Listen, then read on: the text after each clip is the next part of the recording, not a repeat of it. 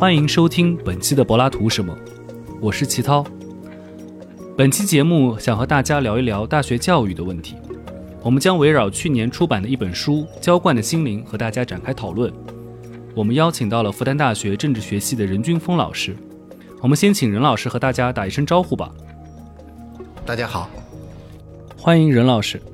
大学其实是一个聊不尽的话题，特别是在不同的年代，大学呢都面临着不同的危机和挑战。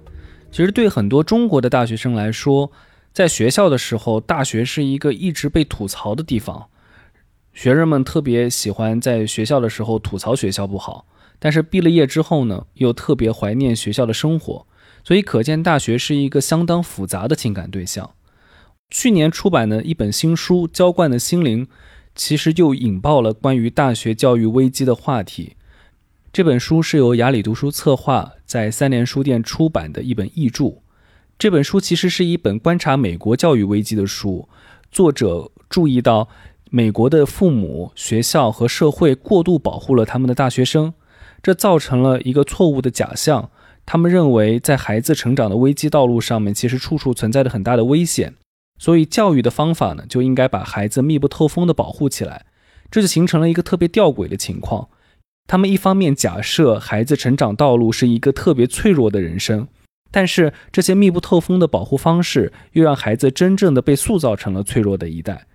所以，我们也渐渐发现，浇灌的心灵所描绘的那种美国教育的危机，其实也渐渐成为中国教育危机当中的一个缩影。任军峰老师呢，对于这个现象和这本书也写了专门的书评。所以，我想请问任老师，您是怎么样接触到这本书的呢？当然，关注这个书主要还是借助于这个翻译。呃，因为翻译，我一看到拿到这个，看到这个标题。呃，和目录，我就感觉到这个书是很有意思的，而且无论它在美国影响有多大，但是呢，它对中国、对我们的大学、我们的社会、呃，我们的青年的教育，呃，当然不仅仅是这个大学生的教育，从我们的基础教育，呃，是有很大的关系的。当然，这些年来，呃，我们中国大学也在不断的改革，不断反思自己的问题。中国的教育也在不断反思自己的问题，尤其是这些年来，中国大学推行的也不断自我改革的这呃，我们叫通识教育这个运动，其实都和这个书呃有这样那样的关系，所以我还是比较关注这个书。当然看了好几遍，也得到译者、出版者的这个一个委托，希望我能够写一个评论。当然我欣然应允。根据这个书的内容，然后再结合我自己的这个对我们当下的这个观察，然后就写了一个评论。对，刚刚您提到就是这本书，呃，它让你想到就是中国大学最近的一些近十几年来的这样的一个改革，是和一个通识教育的兴起是有关系的。然后，并且您在书评当中一开始也提到了，啊，这本书特别让人联想到阿兰布鲁姆那本就是《美国精神的封闭》。嗯，那么《美国精神封闭》那本书一开始它其实是为了倡导美国的青少年去能够读经典、去读大书，啊，这也和整个中国的通识教育运动或者这样的一场改革，它的一个理念是密切相关的。嗯，你觉得像这个《浇灌的心灵》里面的一个主旨和《美国精神封闭》和通识教育的这个主旨，是不是它意味着两个不同的问题？当然，布鲁姆那个书呢，是对中国的大学的通识教育，呃，可以说是带有是一个塑造性的一本著作。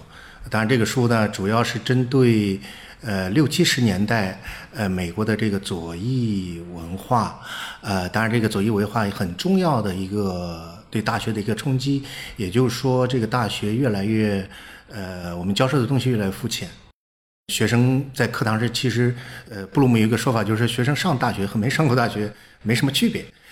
布鲁姆这个书呢，整个是对呃六十年代以来，呃美国社会的这种左翼文化的这种占据主导的这种平等主义的这种反思。呃，另外一个，他这个风潮呢，左右在会影响到大学本身。大学自身的这个大学课堂，我们的教学方式，学生的在对学习、对受受受教育的这种呃态度的一个变化，在布鲁姆是一个带有很强的批判主义色彩的呃批判呃立场的一个著作。所以呢，那那个书可以说是对我们呃中国的过去十几年来这个大学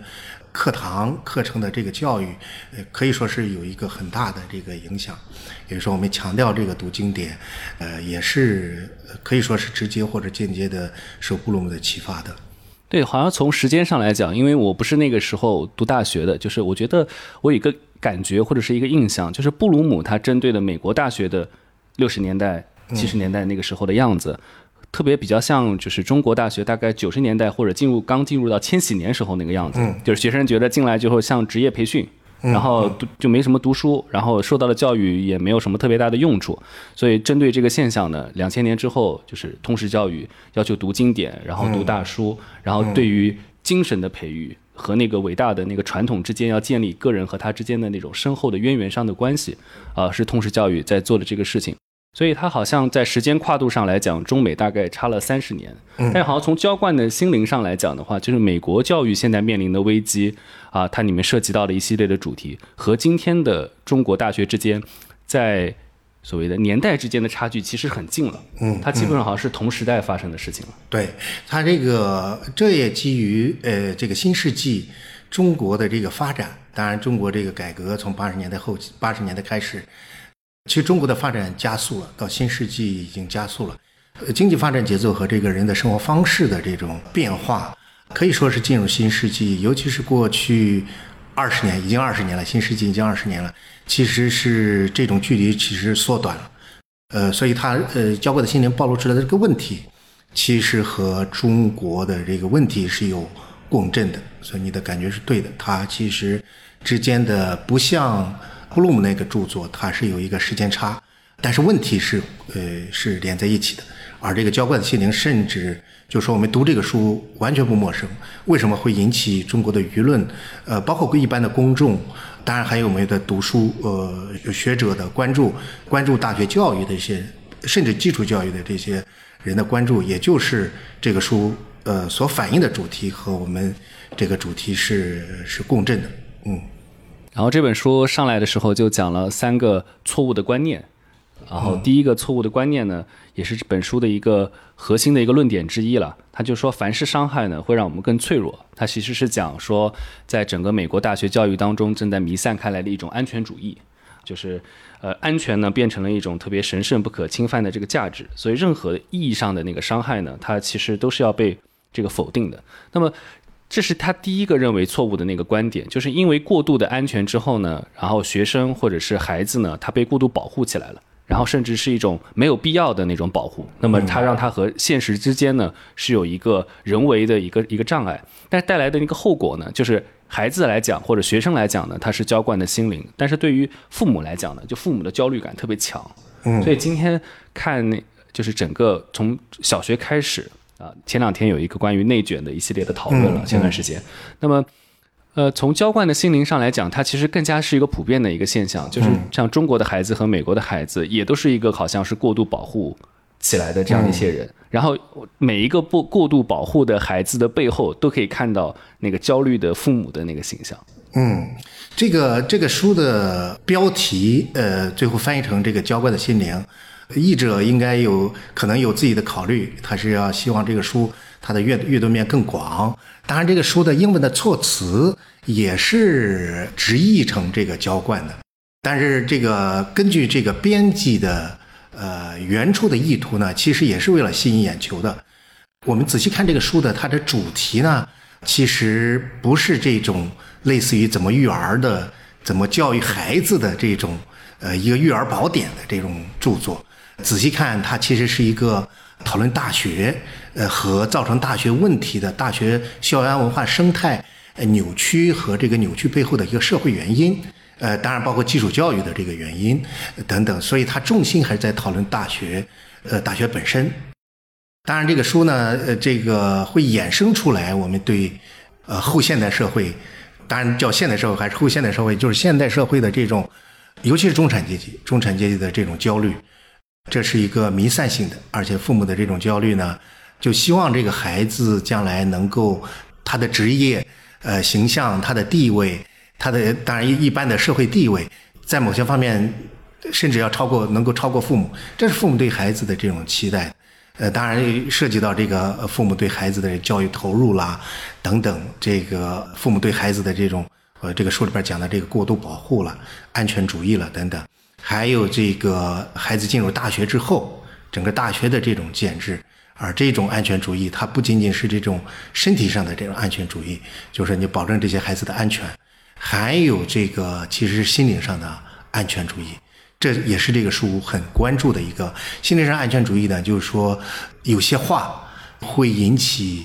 别人的不良反应，呃，所以你要谨慎，要注意修辞、说话的方式等等，你不能对这个女性、对这个少数族裔、对她的这种性取向的身份进行一些带有这种在对方可能看来有这种贬低性的一个言论。所以呢，这样的一个这种安全主义，呃，越来越在，尤其是九十年代以来，美国大学里边是非常突出的一点。也就后来这个特朗普上台之后所攻击的这种政治正确，呃，政治正确不仅在校园里边，整个社会媒体也是一个政治正确的这种呃意识形态。这也是呃是这个书关注的一个很重要的。所以这个其实，在我们的大学、我们的社会里边开始。已经出现了，也就是说，这种正正确背后的身份政治问题。我看这本书当中有一个很好的例子，就是正好是任老师刚刚讲到的。就这本书当中里面写，就是二零一五年的时候，就哥伦比亚大学有四个本科生，然后他在校报上面去撰文章啊，去指向了学校的一门必修的通识课，呃，就西方文学和哲学经典。啊，这篇文章说呢，说整个西方传统经典当中呢，是充斥着排斥和压迫的主题啊，所以里面的历史和叙事呢，是应当被提前告知的。所以很多学生呢，他说阅读了课程的材料之后，他的心理就受到了创伤，然后呢，在课堂上容易导致某些学生的他的身份的边缘化。所以为了保护这些容易受伤的青年人，所以他们。触发了一个叫做叫触发警告的一个机制。顾名思义，就是说，如果一个课程的材料它有可能去触发学生的一个情绪的话，那么授课老师就有义务去事先给出警告，就提示孩子前方在阅读上面可能有相应的危险。就是我还是会想到和布鲁姆那本书当中的那个差别，就是在布鲁姆那个时候好像也有一个运动，就是说在给这些文学或者哲学经典的授课书目上需要能够加入黑人的作品。然后这个少数族裔的作品、女性的作品等等，啊，他好像对于那个时期对于身份政治啊，比如说对于大学教育的干涉，他是做加法的，就是在原有的基础上我们做加法。但是在浇灌的心灵当中，他举出来的这样的一个例子，他似乎在这做减法，就是我开始排斥那些东西。如果那些东西让我感到不舒服的话，我不应该去接受它，我也不应该去理解它，我先把它从我的视野当中给去除。嗯，那么这种对比，在您看来是怎么样的一种？就是大学的教育理念的一种退步，或者是一种一种转向。我觉得这个是怎么解释这个问题，其实是蛮复杂的一个呃一个问题。按照我的这个呃一个观察或者是理解的话，我觉得这个九十年代以来美国的这个社会的发展是有很大关系。也就是说，整个的这个美国成为一个。这个社会带有一个，就是一种平等主义的新的观念，就带有后现代的这个观念。后现代很强调这个人的身份、人的这种情感，所以呢，这个是其实美国的国际地位的一外在的美国国际地位的变化。另外一个就是九十年代以来，这种左翼呃文化已经继成为一个学术界。呃，包括媒体的这个一个主导性的，也就是强调这个平等主义的身份政治的。当然，九十年代以来，随着美国这个社会越来越多元化，哎，移民越来越多。当然，美国作为一个移入国家，是可以说九十年代以来最吸引世界各地青年人的一个地方。而这个社会呢，随着这个移民身份越来越多、多元化、语言、族性，呃，各方面的这个观念等等。呃，多元化其实就会冲击这个校园，冲击它整个社会。呃，当然用冲击我们也可以带引号，也就是说，这个时候就会倒逼这个社会要把这个多元的、不同的背景的人要照顾他的情绪，他们有各自的身份，比如说这个呃拉丁裔的黑人、黑人还或者黄种人等等其他少数族裔面对这个白人的时候，他某些方面可能是有这种歧视的，有这种歧视的。当然，这会激起这必然会激起其他少数族裔的这种反弹。当然，包括黑人的，尤其黑人在历史上，他们认为这个受到这种迫害，所以把这种历史记忆会呃拉出来的。当然，包括其他少数族裔也是在历史上受到这种。他们认为这种迫害的，所以呢，这个把这种历史机会拉出来，然后重新这个嵌入对当下的这种，包括课程设置等等一些社会议题的这种呃一个反思等等，都嵌入这个整个过程中。所以后来他们叫 cancel culture，就是这么来的。所以我觉得这个，呃，我们与其用道德主义的一个评价，还不是说反思这个东西是怎么来的，而且它本身也有它的道理的，因为涉及到这个多元的，呃，每一个群体都有自己自己的身份的，这也是其实美国最为突出的一个九十年代来以来，尤其是突出的一个一个议题。当然，这个到中国并不像在美国那么突出，但是呢，这个是其实是一个美国。美国病，但是呢，我估计未来会成为整个的世界的病的，也就是说，其他国家也会染上这种呃病症的，因为这个随着这个种族的多元性会产生这个不同的这个呃一个呃议题，面临的同类似的议题，也就像美国现在面临这样的议题。就美国病，它厉害的地方就是在过去五十年，就是但凡在美国成为一个普遍现象的美国病，它往往都可以变成世界性的。是的，它有一个剧烈的那个那个传播性。就阿伦特有一篇文章，他就讲那个教育的危机的时候，他上来也就说美国的移民问题。他说，正是因为美国是一个移民大国，所以教育的政策和教育的理念呢，在美国它特别敏感。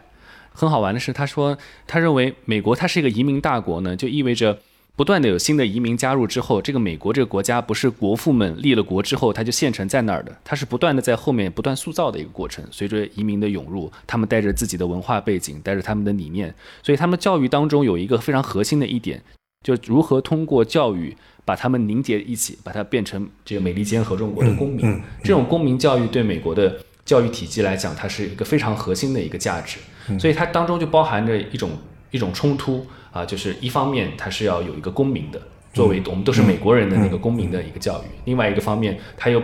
要保护他每个人是从哪来的啊，他的那个背景。所以阿伦特说，最后的结局是什么样的？他带来一个教育理念上的变化。就任何教育学上面新发明出来的、新发现的那些有关于教育理念的或者是教育方法的改革，他说会第一时间的投入到教育的实践当中。他说，美国这个教育就变成了一个非常可怕的实验场。时髦的东西、流行的东西都会投投身进来。他说，这其实是和美国的那个本性呢是有关系的。那我就觉得这很好玩，就是好像美国和中国，如果我们这次节目始终把中美做一个教育的对比的话，可以说，其实，在今天的中国的教育理念当中，也是那些最时髦的，然后新被发明出来的教育的这个想法，也会迅速投入到这样的一个方面。但中国好像有一个很大的不一样，它还是有一个现代性的焦虑。就是旧的方式，它总是要被最新的方式所替代、所革新的。嗯，那么在你看来，就是说，如果和美国病它的那个普遍性的那个趋势相融合的话，那是不是有可能我们在学习某些好像新的那些教育理念的过程当中，那些美国病的东西也会慢慢的带进来？呃，我觉得是呃，在某些方面会进来的。也就是说，一个社会的这种整体性和它的多元性呢，始终处在这种。张力之中的，呃，在美国呢，它集中最突出的体现在这个种族的多元和这个国家的一体，其实是一个他倡导这个宪法爱国主义呢，通过这个公共教育或者公民教育来把这个不同的族性、不同的背景的人能纳入这个美利坚这个共同体里边。所以呢，这个一致和多元呢，就始终在这个美国，由于这个种族围绕这个种族这个枢纽呢，其实是一个。非常紧张的关系，非常紧张的关系。呃，这个在中国这个社会随也是这样。其实随着这个社会的多元化，人的不同的群体身份群体会出现，会出现的等等。所以它会对这个整体性会构成一个一个呃在某种程度上一个挑战的。所以这样的一个社会的多元和这种国家的要求它的整体性。呃，还有这个在我们大学里边叫它的这个主流的价值观和这种我们叫二次元的或者是次生的这个价值观等等，都会构成一个紧张关系。后来叫这个平行的世界，其实这种平行世界其实是有双方是对对方有态度的，在某些方面会产生冲突的。在美国呢，会这种冲突是非常公开的，甚至在有时候非常激烈。嗯，对。然后这本书当中，他不断的想到就是校园的抗议的行为活动，就是校方其实面对这样的一个抗议活动，他越来越变得无能为力，他没有办法去能够获得那个关于校园文化的那个主导权，那个主导权越来越在学生手上。但是这个学生呢，他又被那种极端的那个身份政治所裹挟。嗯啊，身份政治特别随着。呃，特朗普上台之后，他反那个政治正确的一系列的行动之后，就整个社会撕裂了，然后这个高层撕裂了，然后校园随之也撕裂了。对。那么，像这个任老师，你之前疫情前好像在美国有观察，呃，选举的观察，政治的观察。那么，在您这个观察当中，正好也是美国大选，当时大选之前了，呃，你去看就是那个时候的美国风气和你之前在美国看到的风气最强烈的那个对比是什么呢？当然，这个和媒体上我们的感觉差不多的，呃，也就是说，这个社会撕裂它是一个可以说是一个结构性的，一个结构性的。当然，随着这个特朗普上台，这个左右之间的这种撕裂其实是更加突出了，已经彻底的广场化了。包括大学里边这个院系之间、院系的这个同事之间，都出现这种左翼和右翼之间的这种呃撕裂的。这是非常突出的，呃，我可以说是一个非常有冲击力的一个一个现象，而且这一次呢，并不意味着拜登上台，拜登上台之后这个就弥合了，反而这个这个冲突可能才刚刚开始，我估计还要持续好很长的时间。嗯，我觉得这个是蛮有挑战性的，而且这种撕裂会在大学，在这个社会媒体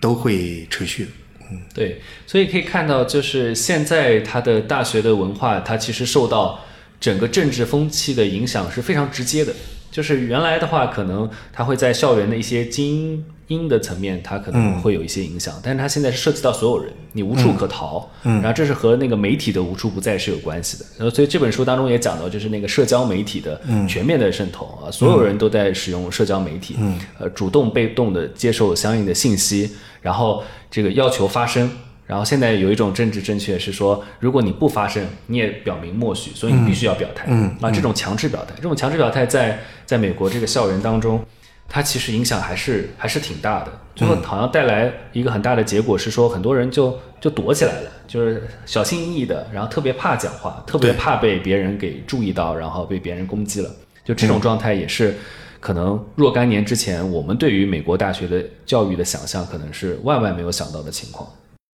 哎，这个是我觉得，呃，这个书的作者其实是一个，呃，已经观察到这一点，也就是说，这个新媒体的呃使用，而这个新媒体的一个使用的一个很大的一个冲击，就是把原来校园呃和这个社会之间的围墙，把大学的这个围墙，其实是在某些方面给。给冲破了，所以呢，它有强烈的渗透渗透性的，也就是说，很多的社会议题会转化为校园的这个呃议题，而且这个校园里边的某些校园的这种呃学术的言论会成为媒体一个社会议题，所以呢，这两者之间就是这个界限越来越不清晰了。如果说我们原来这个学术的讨论可以在这种你可以犯错的。其实学术讨论的基本的，简直你你可以说错话的，但是呢，现在就是说你不敢说错话了。这个说错话就是说你是有意为之的，你是故意挑衅的。所以呢，一旦被外边的这个媒体、被社会媒体所裹挟的话，这个就会被彻底的放大。所以呢，这个学术和政治呢，或者和社会呃之间的这个界限，这些年来，尤其是新世纪，这种边界已经被，我觉得已经被打破了。而且这个将来这种。呃，我发现这个同构性会越来越大，越强。嗯，一些很好玩的，就是我我自己观察那个学术会议，就是以前还可以说我们关起门来讲，然后我们这私下的说，其实现在已经没有什么关起门来，就绝对安全的关起门来和和私下的来说了。嗯，所以我就发现好玩的是，甚至以前很多学术会议一些与会的这个老师们他们可以是相互的就学术观点进行论战。嗯现在呢都非常和气，特别客气。嗯所以我就看什么呢？我就看很多这个发言人发言的时候，其他人的那个在场的微表情。嗯哎有些人翻个白眼啊，有些人打个哈欠啊，有些人马上站起来就去倒咖啡了呀。然后我就觉得啊，这明白了，我觉得他的基本态度是什么。嗯然后这个，但是他不会像以前那样的，可能会更直接的去来表达这样的一个观点。就是这和这样的一个情况的这个变化，可能在学生那里会更加的明显。因为为什么呢？是因为就是我们的教育体系当中经常会设置评教体系，就是老师上完课，然后学生们会对他进行评教。但是现在评教体系其实是没什么用的，因为学生在上面也都是说安全的话，就没有什么特别有建设性的话。但是他们会在哪儿发呢？他们会在社交媒体上。嗯一节课结束了之后，他马上就发一个朋友圈，嗯然后老师都不知道，其实下面都已经热议开了。然后老师有本书，然后他就在那个网站上去评价老师的那些书，呃，他也匿名的，你也不知道是谁，啊、等等。现在还有的学校还会出现叫知乎治校。啊，就是碰到什么事儿，我也不去反应，我也不吐槽，我就直接发知乎 说如何评价什么什么事儿，然后等等，它就变成了一个非常敏感的事儿。就是校方其实他也很敏感，就是一件事情被公众注意到并且发酵之后，它原本在校园内部可以解决的事情，它立马变成了一个社会问题。嗯，这个是这个网络一个发达的一个，我觉得它是一个双刃剑。呃网络发达呢，一方面呢，就是说我们原来没有网络的时候，人对面对面有争论，争论的面红耳赤，有什么问题我们就直接摊开来说。呃，因为只有这样的途径才会有。现在呢，有这种网络的匿名的这个途径呢，也就是说，把原来那个争得面红耳赤的那个那一部分呢，其实移到网上去了，匿名发表了。也就是说，我们听要听那个真心话呢，就到直到网上去了，去看那些匿名的发帖。而这个大家面子上呢，这个面对面的这种状态，也就是你你好我好，大家相互敷衍应付的一个一个一个状态。这个是是我觉得它是两面性的。呃，我们为什么要知乎治校呢？也就是说，能知乎上能听到那个学生的这个真心话，他是怎么想的，等等。嗯对，我觉得它某种程度上来讲，意味着一种启蒙叙事的一个改写，因为在康德那里，这种启蒙它代表理性的公开运用，但是我们在网络上面，它的确好像也是理性的公开运用，但是它的公开是匿名的，嗯。它是匿名的公开，这和康德那个时期的讲法是很不一样的，就是他好像的确在揭示着、公开着某些事情，希望大家能够进入公共领域进行讨论，但是他讨论的这个方式呢，他又有一个躲藏的、可以随时隐匿的这样的一个渠道，对啊、这个方式也是在网络世界今天看的特别常见的方式。嗯嗯，就是这种网络讨论，呃，我们一般说认为这个匿名的讨论，其实讨论不出来实质性的东西的。就是说，这个未来几十年，这个网络的这种环境，会不会有一种我们希望更加理性化的，它的讨论的效果，呃，甚至不亚于这种我我们以前这个面对面的。效果，也就是它能够达到这个公共讨论的，成为一个我们所希望的那种理想的公共理性发挥的一个空间呢。其实我觉得是有可能的，但是我发现这个途径也就是只有通过这个网络来的。现在目前来说，你就你指的这个，包括学术会议，呃，还有我们的这个师生之间评教这种体系，其实很多是带有敷衍的呃色彩的。面对这个东西呢，就目前这种转型呢，我觉得我们老师可能要对这个要有一个清晰的自我的一个反思的，也就是说，你要知道你的这种课堂，你你自己心里应该有个尺度的，你不能最终消极的要听这个学生什么要发表评论对你的评价的，所以老师千万不要被我我所有的教学过程，我就是考虑那个评价的，我担心那个学生对我评价不好。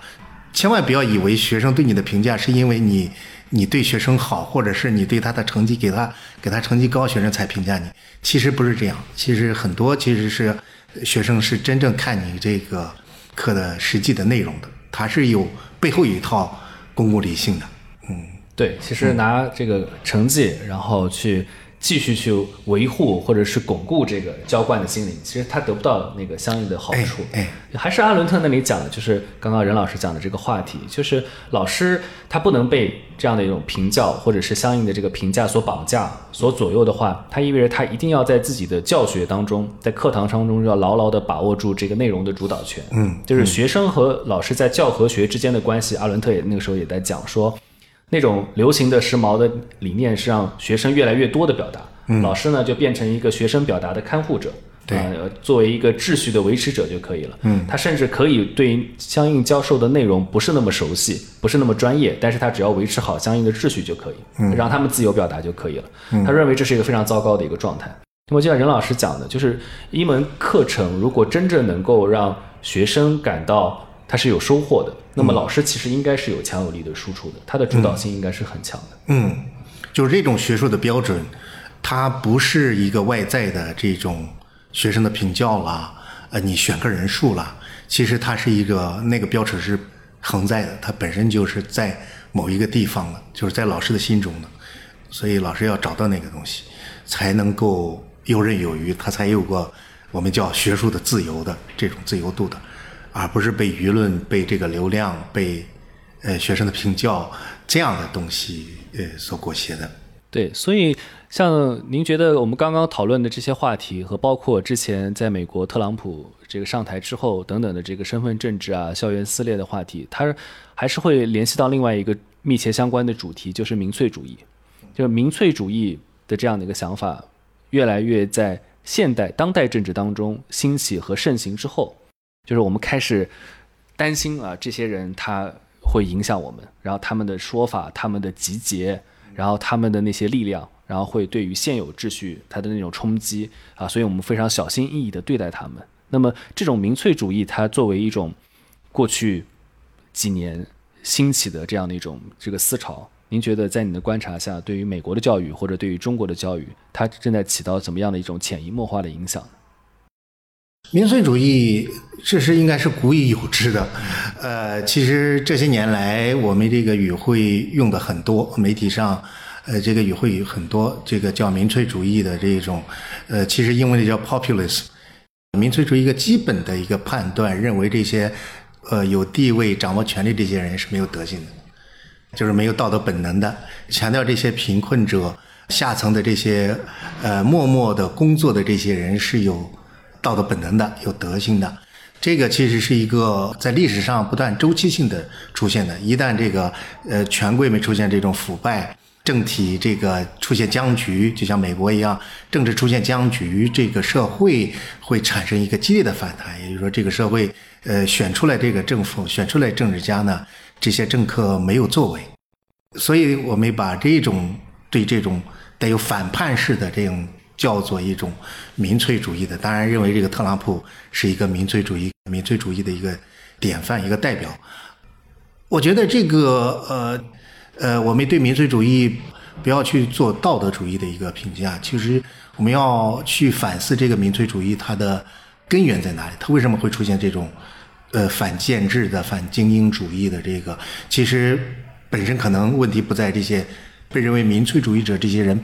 本身其实，在那些民粹主义所反对的那些，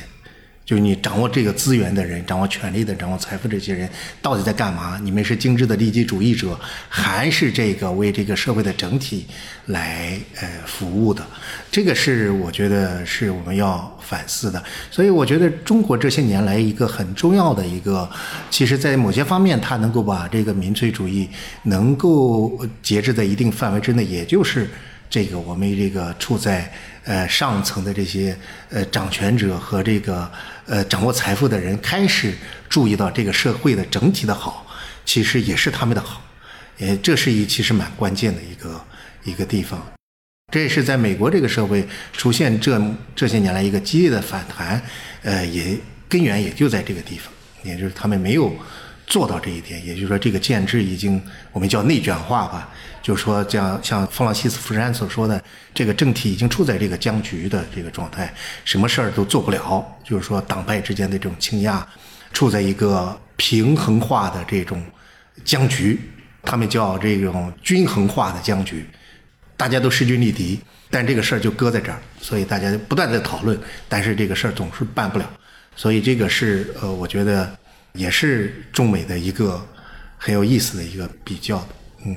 对，就是好像就是在我们这里，有的时候你也会感受到，比如说在像微博啊等等的地方，它也会出现一些所谓的撕，然后有一些观点的这个对立。但这个观点的对立呢？它通过一系列的舆论发酵呢，它被放置到了所有社会去关心的那个那个重点，就是上层他也认为这个事情它是真实的，因此我们有必要对这个事情进行改革。然后下面呢会不断的去把这个事情的丰富性或者它的复杂性给给揭示起来啊，它需要一个一个互动，所以可能和美国式的那个僵局，嗯，在我听下来，它一个差别是在于。其实两边都需要那个力量主动的去填入到那个鸿沟当中去，对，而不是仅仅是注视，就立站在自己的这样的一个是的一个立场之上。是的，是的，这个是美国社会，当然这个是比较开放的一个社会，所以它的所有的矛盾都会暴露出来，而这个暴露出来呢，又没有一个主导性的力量能够介入，就像你说的这个填补这个。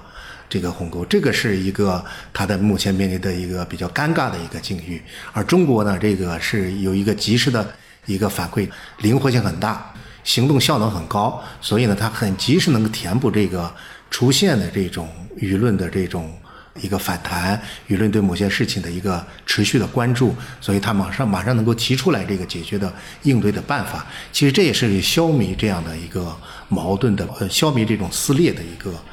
一个办法。那我们最后想把话题再落到心灵这个层面上来讲，就是想问一问任老师，最近几年对于现代的高校大学生的这个心理状况，不是一般心理学意义上的心理状况，就整个他们的精神面貌。是一个什么样的观察？因为现在好像看来，这些年随着竞争的加剧，然后随着疫情的等等外围的影响，就是学生对于自己的出路，他越来越焦虑，然后越来越紧张。大学是一个非常高度紧张的一个校园的环境，然后由此带来的另外一个精神状况呢，就是大学生普遍的很丧。就虽然他们很勤奋、很用功、很愿意刷绩点、很为愿意为自己的未来考虑，但是他们内在的动力又是极其的。丧极其的这个无聊的这个状态，嗯，啊，这种感受是不是，呃，和九十年代或者是两千年的大学生完全不一样的心理？我觉得这是很有意思的，值得我们去好好反思的，包括我们的教育者、我们的老师需要反思的一个问题。其实我们在九十年代，我们期待的中国的这个我们的财富，呃的积累，人的生活越来越富足，呃，其实呢，就希望这个人在这个基础上能够多一些闲暇。能够多一些游刃有余、自我腾挪的空间。其实这是一个像逻辑上是顺理成章的、很平滑的一个状态。但是呢，到新世纪呢，尤其是新世纪已经到二十年都过去了，我们发现呢，这个财富的积累反而非但没有带来这个闲暇，反而让我们的生活越来越这个失去了它的节奏感，变得越来越不游刃有余了。这个是蛮，就在某些方面是某种程度上是蛮可悲的一件事情。就为什么会走到这一步呢？走到这一步呢？其实值得我们去反思的。尤其在大学这四年，十八岁到二十二岁，我们的孩子其实是最应该闲暇的时候，也就无忧无虑的时候。但是呢，他们现在发现这个这个时候是最忧虑的时候，最焦虑的时候。呃，我们的孩子整个被这种评价。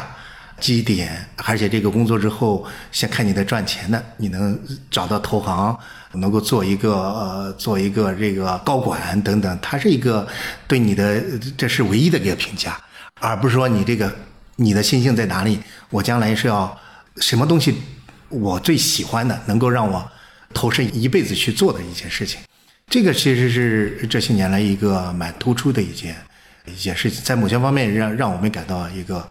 觉得有点悲哀的一件事情。嗯，对我就是去年在元培，就是碰见那个李猛老师，嗯，他讲那个元培的学生，他说元培的学生很痛苦，是北大可能最痛苦的学生，因为元培的学生他的选择很多，他的方向性很多，所以他一旦方向多了之后，他本来又是。全国各地最好的那批学生，嗯，考到北大的，然后进了元培的，元培分很高啊，所以他们选择越多之后，所以元培出现的各式各样的焦虑的、紧张的情绪，可能在北大也是位居高位的一个一个状态，所以这是一个非常两难的局面。就是如果好像给大学生选择很少的时候，他们为自己的出路担忧，很焦虑；选择很多，他们也很焦虑。它是不同层次的焦虑，就是不同的人这种焦虑感、不安感，或者是这种丧，它都是好像可以附着在这个人身上的。嗯这是一种好像我今天看到的，就是当代的大学生在心灵上的一个最大的一个困局，就是你给他创造好的条件也不行，又给他不好的条件呢更糟糕。嗯嗯，呃，也就是说，这些年来中国的这个发展，其实也是一个面临的这个一个困境的。也就是说，我们的发展就希望这个生活改善，我们的孩子能够，我们的整个人的生活质量能够提升的。其实恰恰我们发现，这个我们每一天都在这个焦虑之中的，孩子都在这种抑郁的这种，像这个书里边提到的这个抑郁，甚至出现这种自杀的这种倾向的，对生活这个意义感已经失去了。呃，所以我觉得这个是，其实要我们要下功夫的，下功夫去解决的。我觉得在大学校园里边是，呃，有可能做出一些改变，包括我们的老师的这个课堂能够做出一些改变。当然，我这些年来也在不断努力，我在帮这个，包括我的课堂，还有这个通识教育的，我也在参与这个事情，也就希望通过这个这样的教学方式，能够让同学这个更多的注意力转到学习本身，转到这个学习，原来这个东西是挺快乐的一件事情，不是纯粹的就是为了听课，听课了之后，然后为了刷绩点，呃，能得到一个好成绩，就是仅仅是这样。所以我觉得这个是大的趋势，我不知道也怎么改变，但是在课堂，我们的大学校园里边是可以得到部分的改变的。呃，任老师在复旦开设的通识的课程，比如说包括修昔底德的课程，还包括开设了一系列的西方还有托克维尔托克维尔的课程对，还包括一系列整个西方政治思想经典的这些课程，在学校里面是特别受欢迎的。然后我也看到有的同学在朋友圈里面也会刷，要扮演那个戏剧人物，是吧？是在上面要要有戏剧，它是一个完全进入到那个文本和文本背后的那个历史情境的这样的一种学习，它是一种。我们今天流行的话讲，是一种进入式的文本学习，它最后还是熏陶心灵的。但可能我们很多听众他未必有机会啊、能够来到这个课堂啊、来亲自听任老师的课，所以我在这里也安利，就是在三联中读的 APP 上面是有任老师的音频课程啊，大家可以从音频课程当中去来感受任老师课堂上面的和思想上面的这样的一个魅力。呃，最后我们以这个话题可能结束，就是。呃，我们回到这个浇灌的心灵这个主题上来讲，就是他最后会有一个担忧，他的担忧最后还要给出出路的，就是这个钢铁啊，怎么是没有炼成的？我们最终的教育的使命还是是希望能够他们学以成人，然后可以让他们自由成长，然后他们能够成为这个国家和整个世界的这样一种未来的希望所在。嗯在您看来，就是他对于美国教育能够给出的那种，比如说比较好像讲到说让大家能够玩起来，能够自由的玩耍等等的这些想法，呃，面对中国教育或者中国大学教育的现在这些情况，呃，在您看来，什么样的一种措施或者什么样的一些原则，其实在今天引入是特别必要的，或者尤为必要的一件事情？总体来说，我觉得大学这些年来有一些萎靡的、萎靡的一个状态。这些年来，这个萎靡不仅仅体现在我们的学生身上，其实我们老师也出现这种萎靡的状态的。所以呢，我觉得这个直接的这种解决办法真是提不出来。但是呢，我觉得这些年来中国大学在改变的，呃，尤其是这个通识教育呃运动，我觉得它是一个切入点。一个切入点，也就是说，它整个给我们也会提供一个改变大学教学方式、呃学生学习的方式、老师教学的这种方式，还有校园文化的这种建设等等，都会提供一个一个示范。呃，所以这些年来，我觉得复旦通识教育这几年在努力的，也就是在这方面，也就是说，它不仅仅是一个开好呃一百多门课程的这个一个努力，它是整个是扭转。整个大学校园文化生态，包括办这个讲座，还有提供整个扭转大学的这个教学教风和学风的这种努力，我觉得都是一个切实可行的一个办法。对，没错，就是这样的一个通识教育，它最后是为了塑造这个大学文化，那么直接和间接的与通识教育相关的学生和老师，他其实都会被这样的一种校园文化所滋养。这种滋养感和包裹感可能很重要。所以我一直讲说，现在不要逼那个文科的那个本科生那么早就开始装着像那个博士生一样的去写学术论文，因为现在整个的评价标准就是一个学生如果他越来越早熟，他会获得的奖励会越多，因为觉得他是可塑之才嘛。那么其实早熟带来的结果就是早衰。是，所有早熟的最后都早衰了。然后这个，所以老师很多很丧，就特别青青年老师特别很丧的，或者说他慢慢很快的缺乏活力的原因，就是因为他透支，他透支自己的精力，透支自己的想法，透支自己的时间等等，就会出现一系列的这个问题。所以其实校园很重要，校园文化很重要，对于学生和老师，他都应该再回到这个校园文化当中，像他们最初读书的那些初心一样的是吧？然后在这个校园当中去遨游。对，其实通识教育很重要的一点就是，呃，让这个学术它是一个鲜活的东西，让学生学这个学习不是一个很苦闷的一个要要内卷的一个东西。其实不是，它是这个学术背后概念背后，它有非常生动的这个非常活泼的东西。包括我们读经典，它的生动的东西，这个生动东西，我们老师要把它。充分的呈现出来，与这个学生的日常的经验，甚至包括他们的焦虑，都要有对接的，有对接。怎么治愈这个东西，其实都是有潜移默化的这种呃治愈功效的。所以我觉得这个呃，我们完全可以在某些范围内是完全可以做这个改变的。嗯，所以我们特别希望就是中国的这个大学的这个心灵，趁他们还没有变成娇惯的心灵之前，它就变成一个坚强的。啊，自主的，然后一个甜蜜的一个心灵的一个状态，这个对他们一生其实都很有帮助。嗯，好，那我们谢谢任老师做客我们的节目，给我们带来非常充实、非常详实的这样的一期啊栏目，也希望大家去购买这本书啊，《浇灌的心灵》这本书特别值得阅读的一本书。好，嗯，谢谢大家。好，谢谢任老师。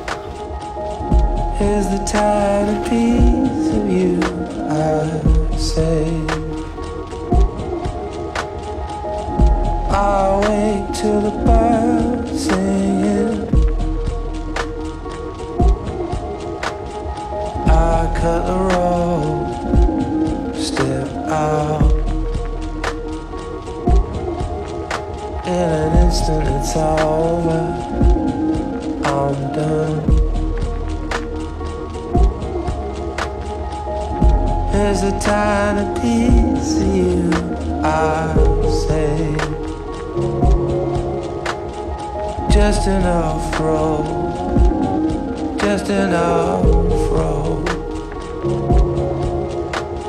Sex and death, total self destruction. Turn your body over.